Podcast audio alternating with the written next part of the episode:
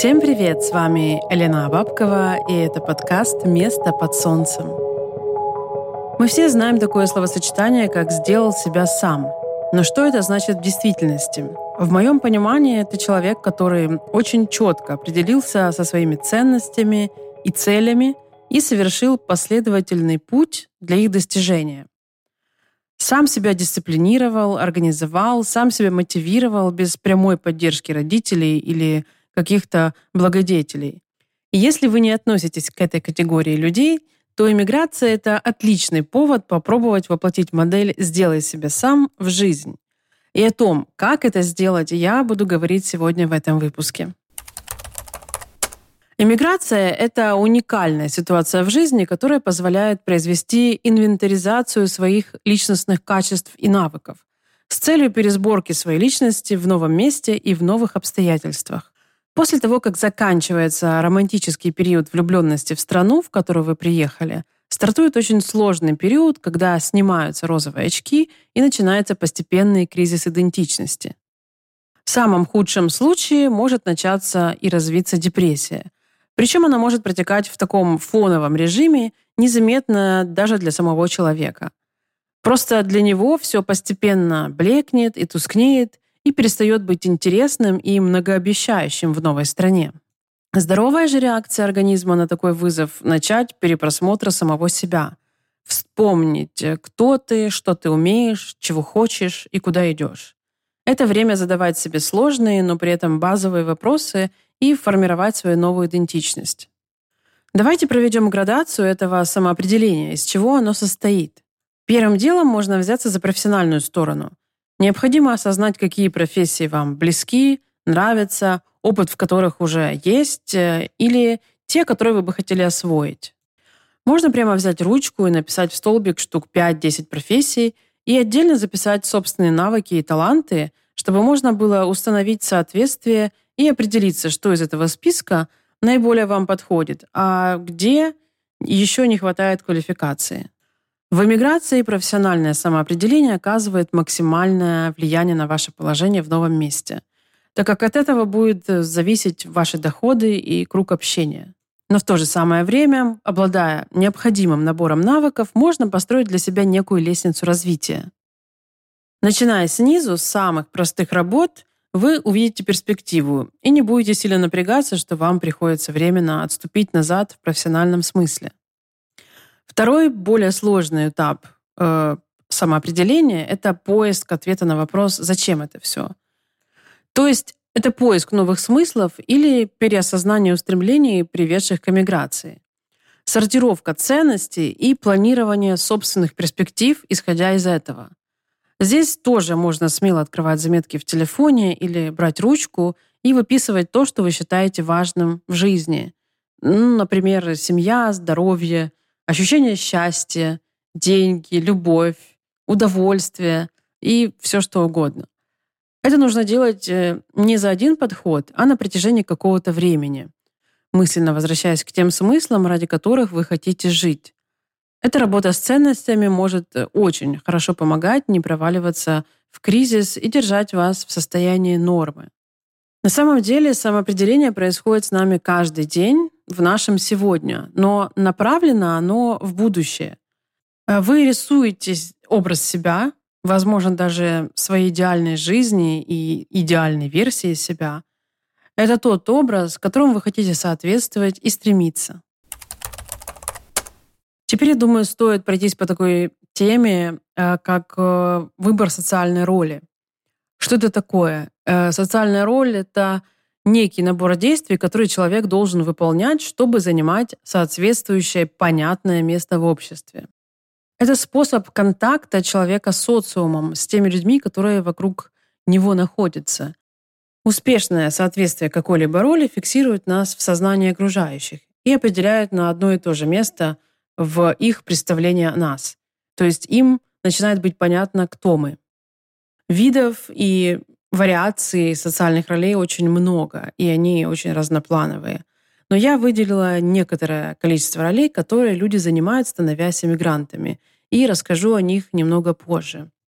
Сейчас же я хочу подчеркнуть, что выбор социальных ролей для себя должен происходить из результатов самоопределения и понимания своих смыслов и ценностей. Можно ли притвориться кем-то другим? Конечно. Существует достаточное количество примеров иммигрантов, делающих себя несуществующее прошлое. Я говорила об этом уже. В эмиграции это сделать э, очень легко и удобно. Можно скрыть какие-то факты о себе, переделать э, свое прошлое как угодно, рассказывать любые небылицы, и никто никогда не сможет это проверить на 100%. Можно даже создать такую иллюзию, чтобы смочь поверить в нее самому. Такие примеры я тоже встречала. Это, конечно же, зависит от масштаба личности и ее амбиций, но в целом простому человеку тоже доступны такие стратегии. Интересно, как вы думаете, можно ли возжелать быть кем-то другим и целенаправленно придерживаться тактики «fake it till you make it»? На мой взгляд, это довольно трудоемкий процесс, и просто договориться с собой, что с понедельника мы становимся кем-то другим, каким-то другим человеком, будет очень сложно. Нужно вообще в это действительно поверить. Для этого, наверное, пригодится серьезная уверенность в себе, большие амбиции и немного наглости. Но все-таки есть те, кто не верит в себя, а просто притворяется кем-то другим. К счастью, это обычно не может происходить слишком долго, потому что забирает много ресурсов и отвлекает от истинного положения дела личности. Может быть, вы тоже встречали когда-нибудь таких притворщиков, когда невооруженным глазом видно, что человек не соответствует роли, на которую претендует, и все же он или она продолжает это делать публично. Наверняка у вас сейчас какие-то всплыли образы знакомых или посторонних людей, которых вы наблюдали где-нибудь в ресторане или в другом эпицентре повышенной социальной активности. Мне вдруг резко вспомнились недели моды, на которых я бывала в Киеве и Москве. Вот где реально прекрасное поле для наблюдений за такими персонажами. Там среди настоящих э, разных э, талантов, профессионалов, дизайнеров, продюсеров и селебритис иногда каким-то чудом затесываются такие wannabes. Те, кто выполняет ритуалы и стараются выглядеть похоже на кого-то, кем они не являются. И они чаще всего перебарщивают со стараниями и тем самым привлекают к себе больше внимания, чем способны удержать. Я помню одну смешную команду молодых людей, которые пришли на модный показ в золотых коронах и с очень высокомерными выражениями лиц.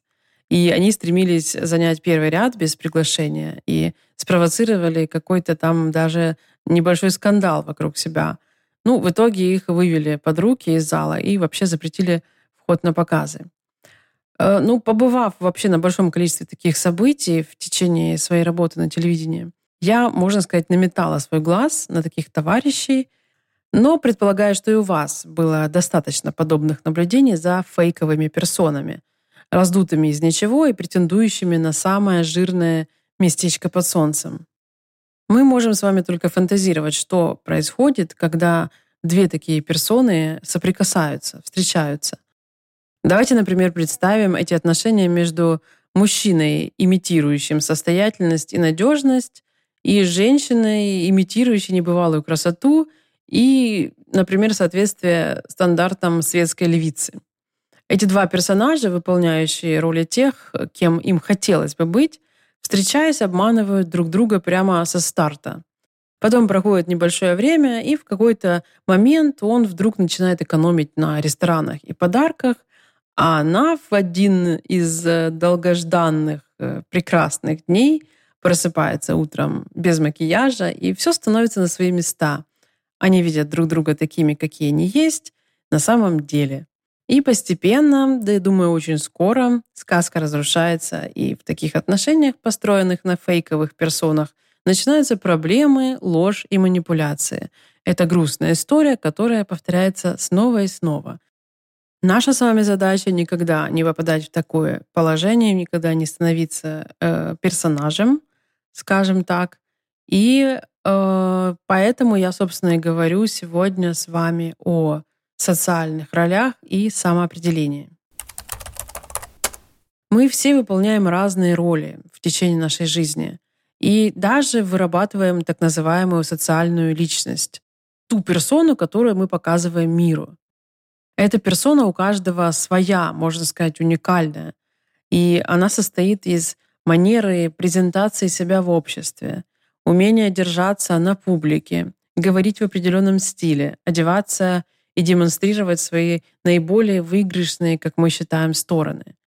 Персона, которую мы несем в социум, почти всегда является маской, камуфляжем, который прячет нас настоящих от злого и недружелюбного мира чужаков.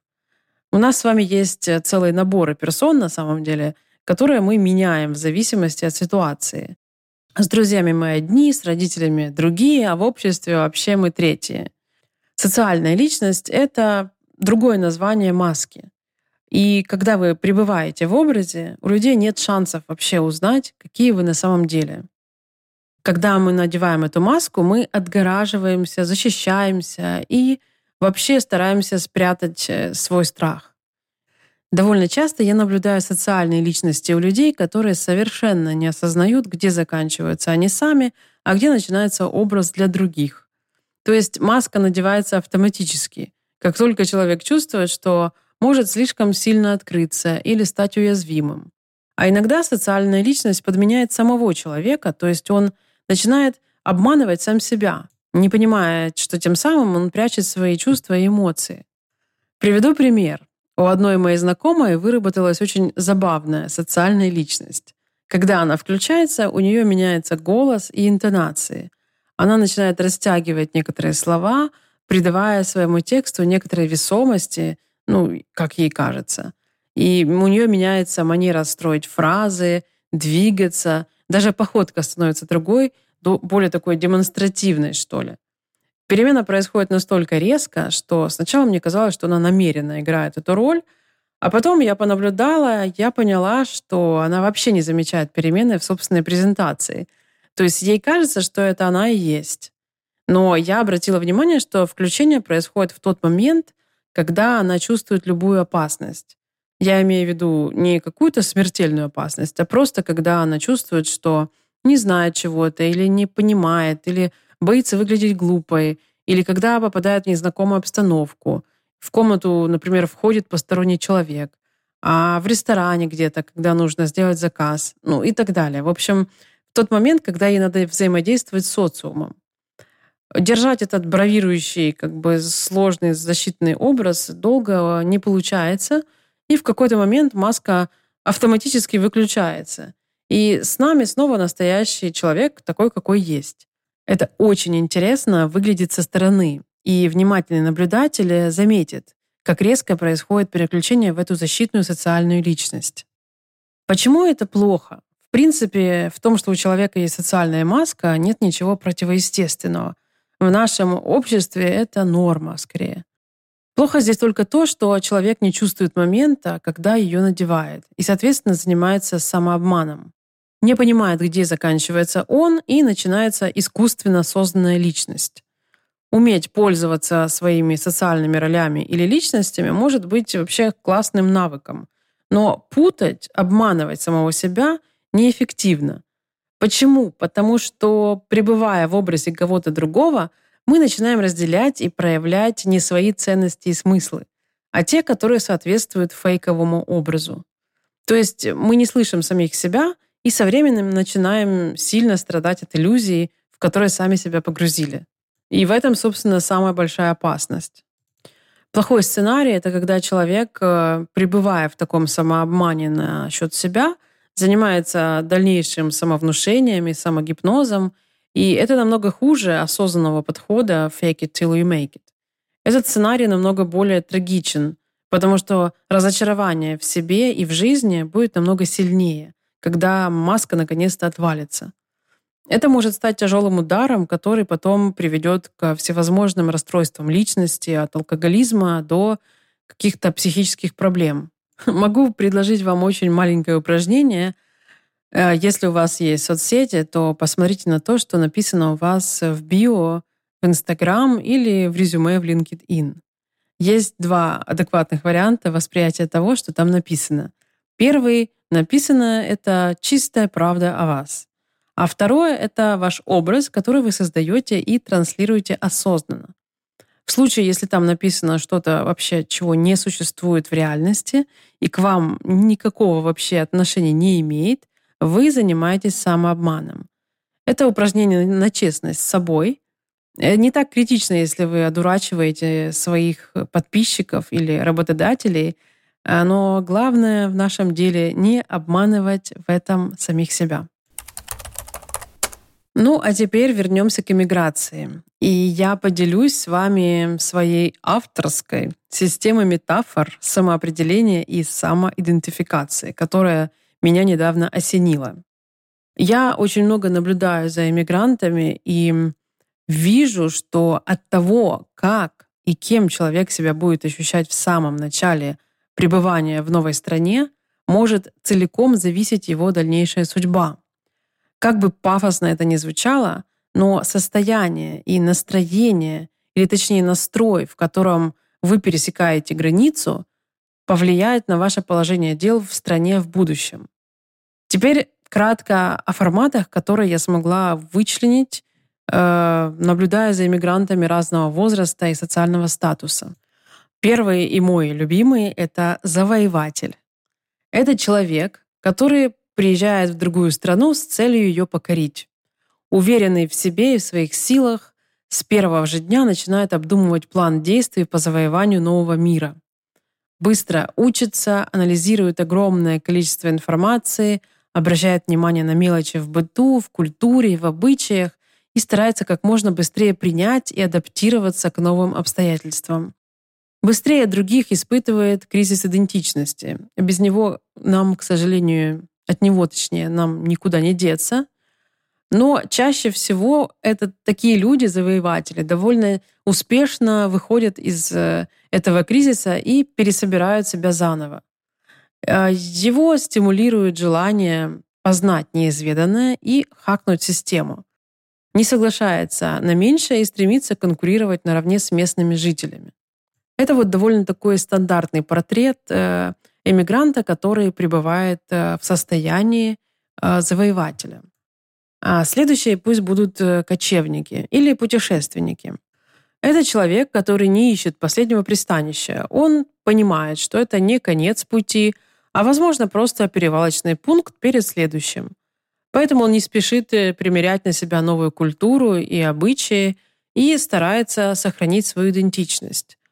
Трудности не стимулируют его к преодолению, а наоборот могут стать причиной раздражения и отъезда и поиска счастья и удобства в другой стране. А путешественники могут по несколько лет жить в разных странах, не привязываясь к месту, не покупая недвижимость и не обрастая бытовым хламом. Цифровые кочевники, кстати, это одни из главных представителей сейчас этого типа мигрантов – и удаленная работа стимулирует э, к такого рода странствиям и к такого рода стилю жизни. Следующее состояние, в котором прибывают сюда э, иммигранты или в любую другую страну, э, это мечтатели. Э, это очарованные люди с большими ожиданиями. Такой человек приезжает э, в другую страну полным надежд и чаяний, представляет только самые лучшие сценарии развития событий. Э, главное, что он уверен в своей уникальности, в своем таланте и в том, что уж у него так точно все получится. Он тот самый из миллиона, который достоин мировой славы и внимания толпы, если мы говорим о Голливуде, например. У нас тут очень много мечтателей. Запала и веры в успех хватает примерно на 5, э, может быть, 6-7 лет. Если за это время не, не случается какое-то чудо и фортуна не улыбается им, эти люди становятся претендентами на психологическую нестабильность или наркозависимость. Страдают они от души и по-настоящему.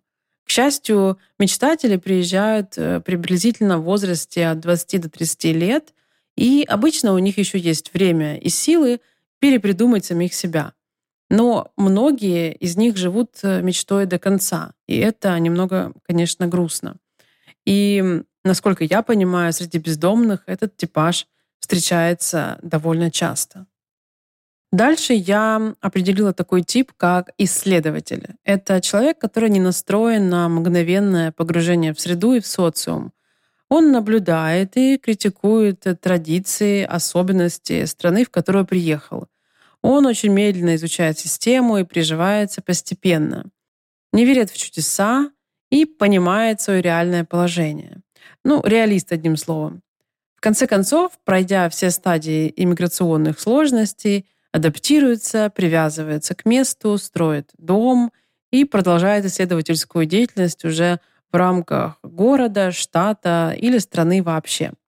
Любит путешествовать с целью построения связей и лучшего понимания нового мира. Еще один распространенный тип иммигрантов – это беженцы. Или, другими словами, жертва обстоятельств. Человек, убегающий от плохих условий жизни, спасающийся от трудностей и неприятностей.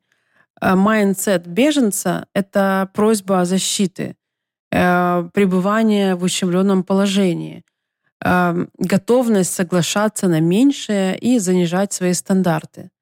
С таким настроем люди с осторожностью и даже опасением относятся к новой среде, плохо адаптируются и чаще всего проводят время себе подобными, соотносят себя с узким комьюнити иммигрантов и могут даже не изучать местный язык.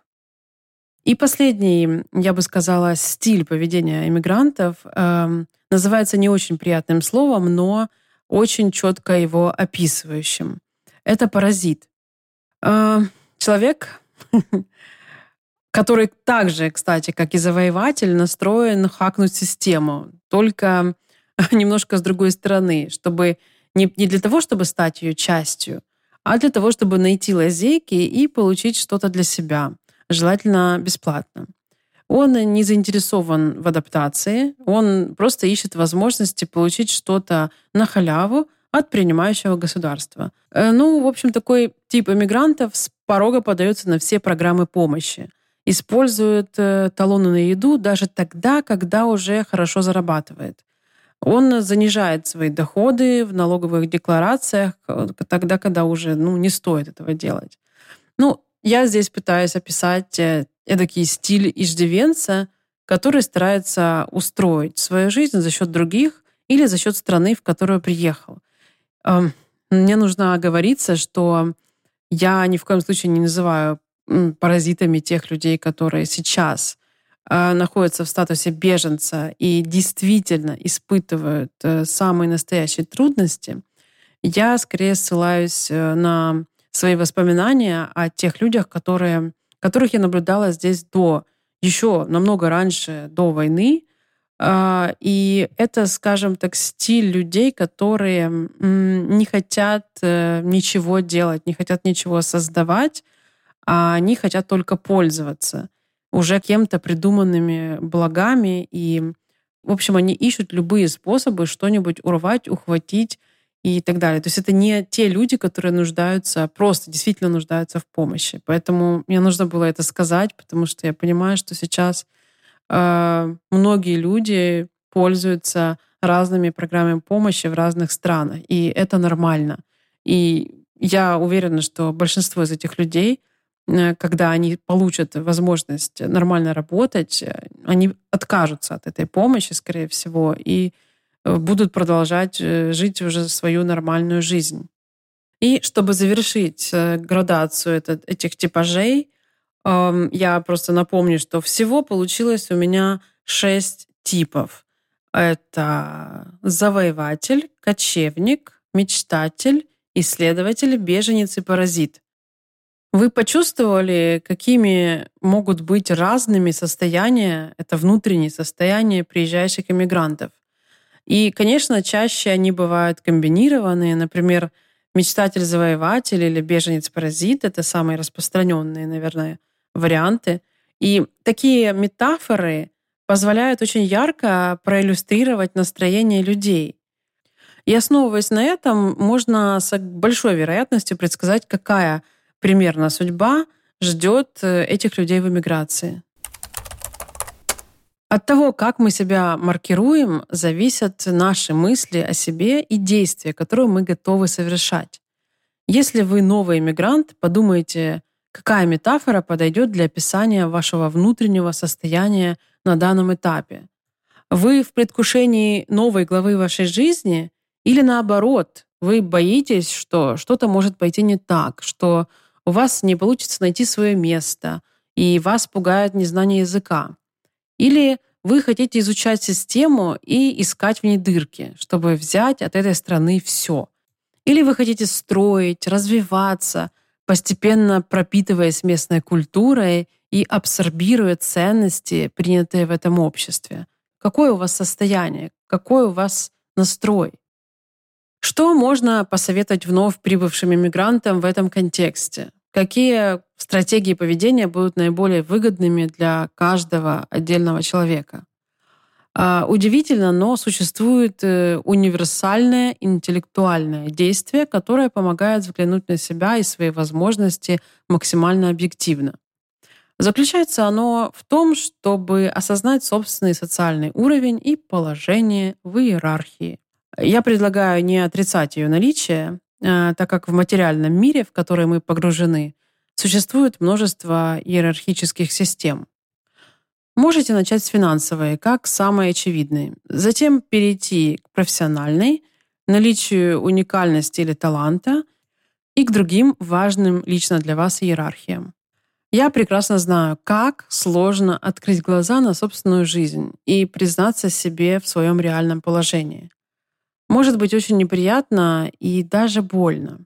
Но все же, чем раньше произойдет этот процесс, тем легче будет строить ту жизнь, которую вы хотите для себя.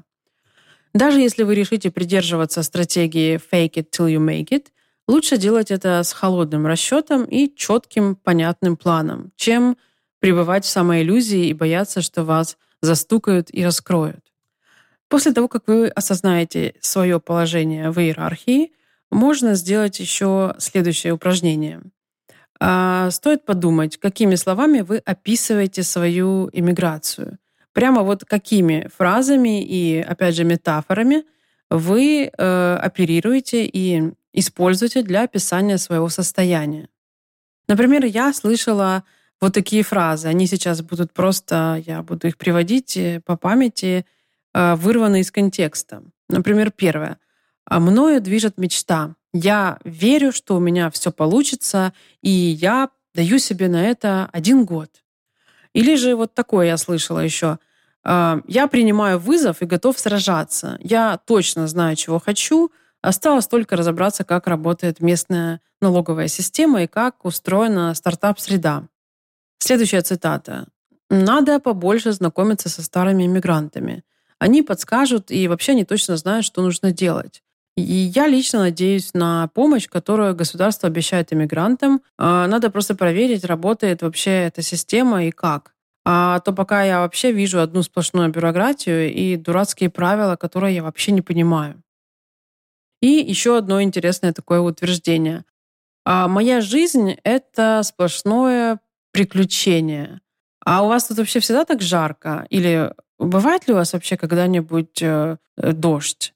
А вообще как вы живете с такими ценами на аренду? А в Португалии были очень вкусные помидоры, а в Ташкенте а, невероятный плов, а здесь ужасный кефир.